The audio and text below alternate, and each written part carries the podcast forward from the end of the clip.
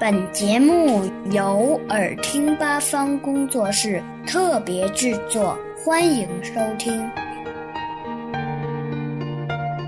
小朋友们，大家好！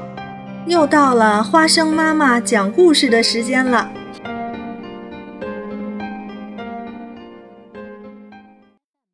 小猫汤姆的故事。从前。有三只小猫，它们的名字分别叫做米敦斯、汤姆和娃娃。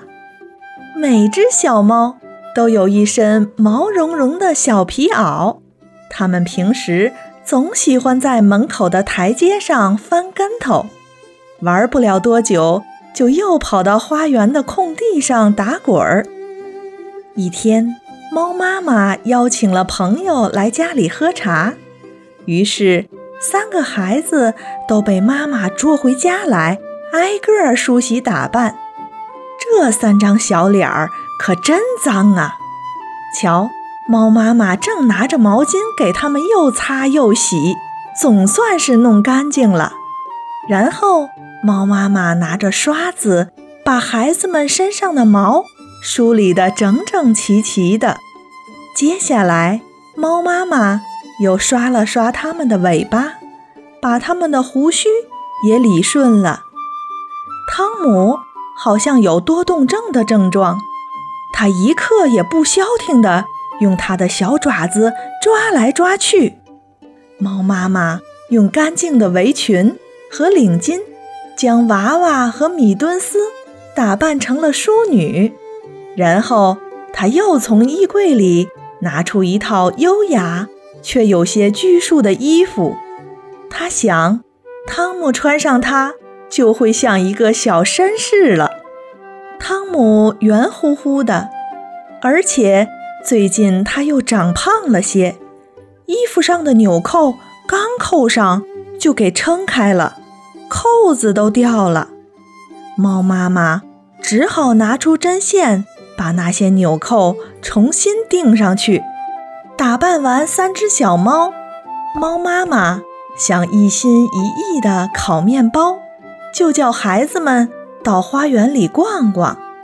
她不停地嘱咐着：“别把衣服弄脏了，孩子们，用后腿走路，离土坑远一点儿，躲开那些水鸭和母鸡，千万不要走进猪舍。”两位淑女。颤颤巍巍地走在小路上，才走了几步，他们就踩到了自己的裙边，一起摔了个嘴啃泥。围裙上也多了几块难看的污点。娃娃说：“我们从假山那儿爬到花园的围墙上去坐坐吧。”于是他和米敦斯把领巾转到后背，一蹦一跳的。向假山跑去。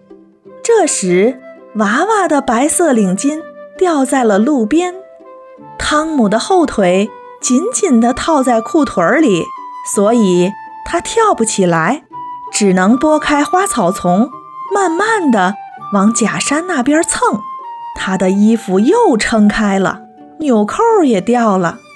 当汤姆爬上围墙的时候，他的衣服已经皱得不成样子了。娃娃和米敦斯想帮他把衣服拉整齐，可是他的帽子又掉了下去，剩下的几颗纽扣也都给拉掉了。三只小猫乱成了一团。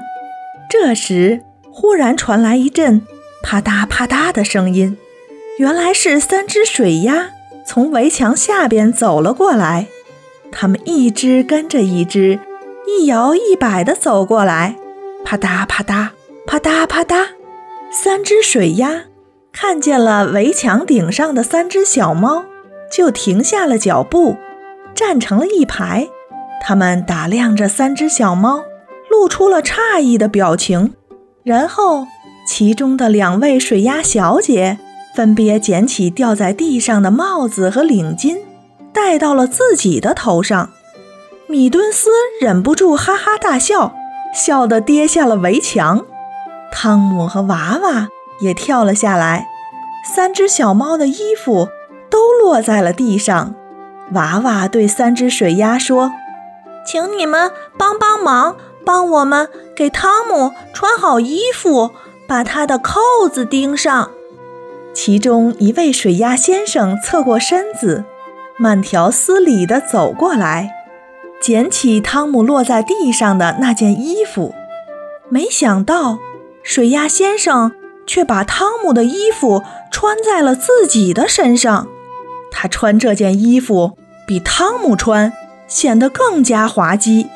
旁边的两位水鸭小姐也把两件围裙穿上了身。水鸭们忍不住感叹道：“这是多么美好的早晨啊！”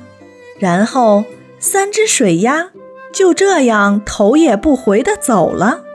它们仍然保持着刚才的队形，啪嗒啪嗒，啪嗒啪嗒。猫妈妈到花园来找它的三只小猫，它看到它们光溜溜地在围墙上蹲成一排。身上一件衣服也没剩下，猫妈妈把三个小家伙拽下地来，赏了他们几巴掌，压着他们回了家。他骂道：“客人马上就到了，你们却搞成这副样子，不能见人！我的脸要被你们丢光了。”三只小猫被关到了楼上，猫妈妈对它的朋友们说。请大家原谅，三只小猫都出麻疹了，正躺在床上养病。这当然不是真的了，恰恰相反的是，他们三个连一分钟都没有躺在床上。尊贵的客人们在楼下优雅地享用茶点时，不知什么原因，楼上时不时传来一阵阵非常特别的吵闹声。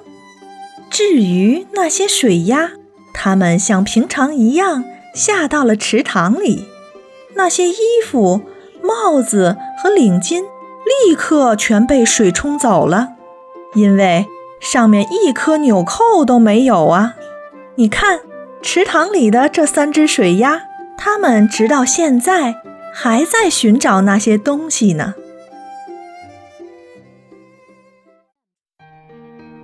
小朋友们。想听更多有趣的故事，请关注微信公众号“耳听八方”，快来听听吧。